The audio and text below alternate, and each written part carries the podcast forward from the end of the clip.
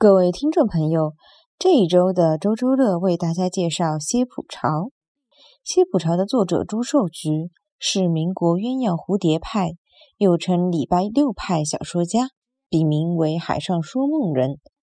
这本书写的是明初上海十里洋场的众生相，写的妓女、新剧艺术家，还有革命党人等各色人物，不仅场景逼真。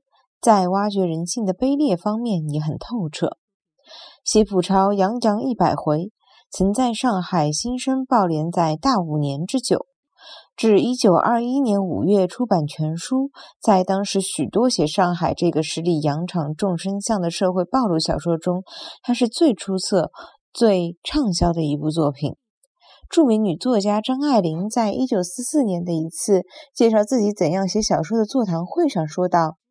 我是熟读《红楼梦》的，但也曾熟读《老残游记》《醒世姻缘传》《海上花列传》《歇浦潮》《二马》《离婚》《日出》，可见歇浦潮对后来中国文坛的影响之深远。现在我们重读它，对于加深对旧上海、旧社会的感性认识、扩大视野、了解意识，不无裨益。也许这就是朱寿菊先生大作的魅力所在。